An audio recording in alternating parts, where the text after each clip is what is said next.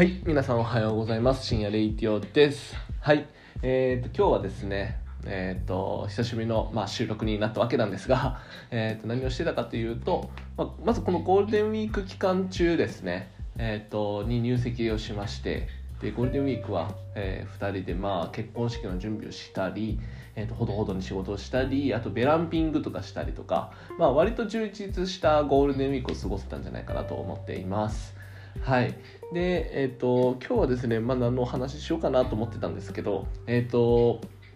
まずこのポッドキャストですね毎週7時半に、えー、と更新するようになんか習慣化できたらいいなと思っています。毎週日曜日の7時半ですねに収録をします。でこれなぜかというとちょっと習慣化しないと全然やんないなと思ったんで、えー、とこれは頑張って習慣化して、えーとまあ、毎週日曜日の習慣ということで、えー、とやっていけたらいいなと思っています。はい。であとですねもう一つは、えー、とこの間えー、とスタンド FM のライブ配信であのパラフリーランスとパラあのフリーランスの働き方について、えー、と話が出てたんですけどでそこで僕はフリーランスじゃなくてパラレルキャリアっていう働き方なんでどちらかというと、まあ、あのそのフリーランスではなくて、えー、と組織に勤めながら個人でやりたいことをやってるような感じの、えー、と人種というか働き方をしています。でえーっとですねまあ、パラレルキャリアって結構大変なんじゃないのってだだってまあ自分の仕事をや会社の仕事やってで自分でも個人の、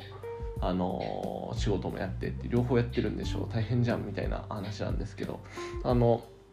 割と多分もう10年ぐらいやってるので結構 tips が溜まっていて、えーっとなので、まあ、そのお話をちょろっとさできたらいいなと思っています。でまずパラレルキャリアのいいところみたいなお話を今日はしていきたいなと思うんですけどパラレルキャリアって、まあ、まず第一に収入の安全っていうと安全安心っていう部分は硬いんじゃないかなと思っていて、えー、となのでフリーランスで最初から踏むんじゃなくてちゃんと目の前のことを、えー、と本業で目の前のことを頑張って頑張ってまだ自分に余力があるんであれば、えー、ともう一つ何か自分あのこの組織ではできないことをえっと、自分でチャレンジしてみて、えっと、それを仕事に変えてみるのが、まあ、いいんじゃないかなと思うんですけどあの、まあ、そのなんていうかな、えっと、言ったら別でちゃんと収入がちゃんと担保できて心理的安全がある状態で、えっと、自分の好きなことにチャレンジができるのは、えっと、僕はあのちゃんとこうなんていうかな足が動くきっかけにもなるんじゃないかなと思うので、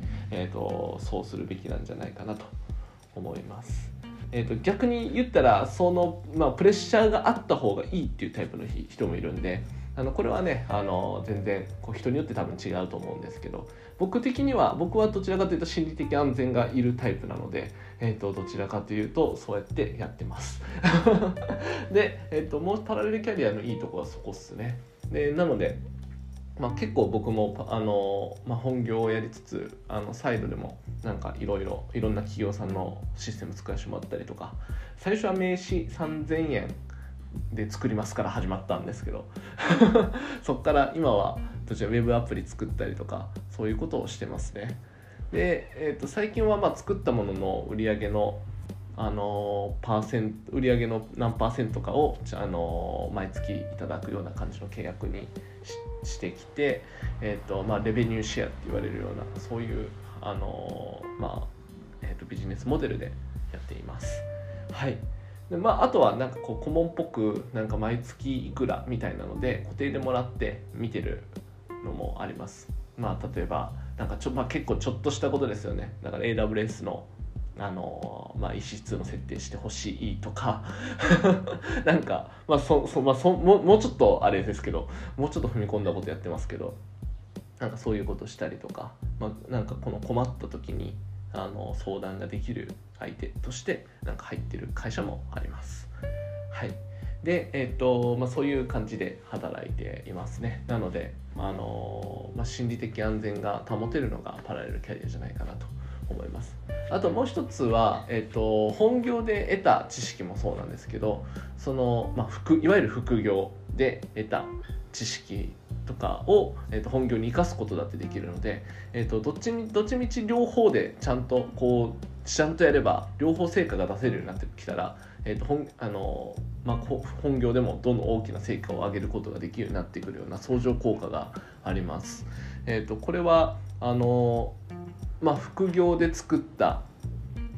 えーとまあ、例えばサービスの、えーと、知識をそのまま本業に生かせたりとか、まあ、もちろんね,、あのね秘密秘密保持を結んでる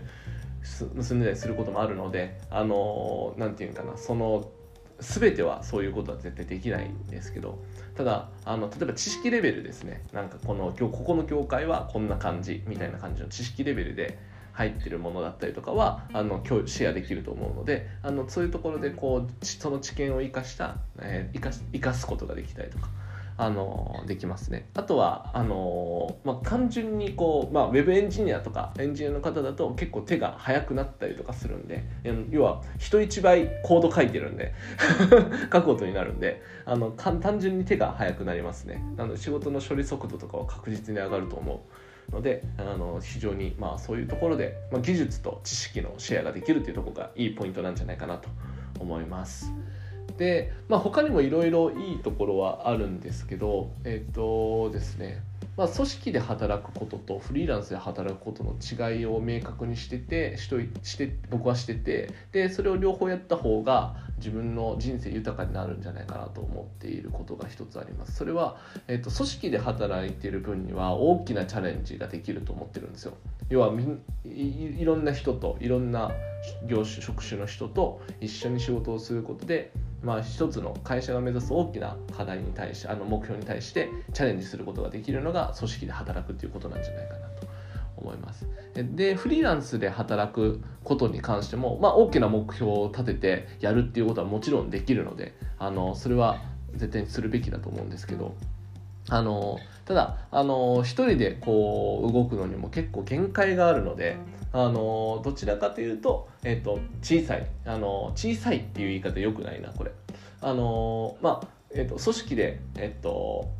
やるよりもどちらかというとこう目の前のものあの要は近い目標とかをどんどんこうやっていって、えーと、こなしていって、えーと、組織ではできない細かなことをたくさんできるチャレンジ細かいチャレンジをたくさんできるのが、えーとフリーランスなんじゃないかなと思っています。でそれが結果事業になって組織になって会社になっていくケースだってあると思うのでまあそういう考え方で僕は今パラレルキャリアをやっていますだからここのフリーランスでやるのと組織でやるのとで完全にちゃんと住み分けをあの明確にしておくことであの、まあ、知識の共有シェアができたりシェアだったりとかっていうところにも意識が向いたりとかしていくのでこれは僕はあのおすすめな働き方かなと思います。でまあそこまで時間が取れないよっていう方に関しては別にその無理してねパラレルキャリアみたいな働き方するパラレルキャリアが全ていいんじゃないと思うのであの自分に合った、えー、と働き方を探してするのが、まあ、僕はいいんじゃないかなと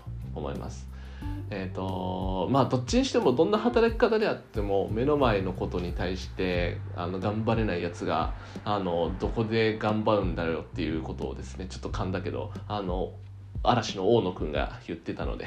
まあそのあの言葉をね あの信じて これからも頑張っていけたらなと思っています。ということでなんかあれやなふわふわしたあの、収録になりましたけど今日はこの辺で終わりたいと思います。ありがとうございました。またね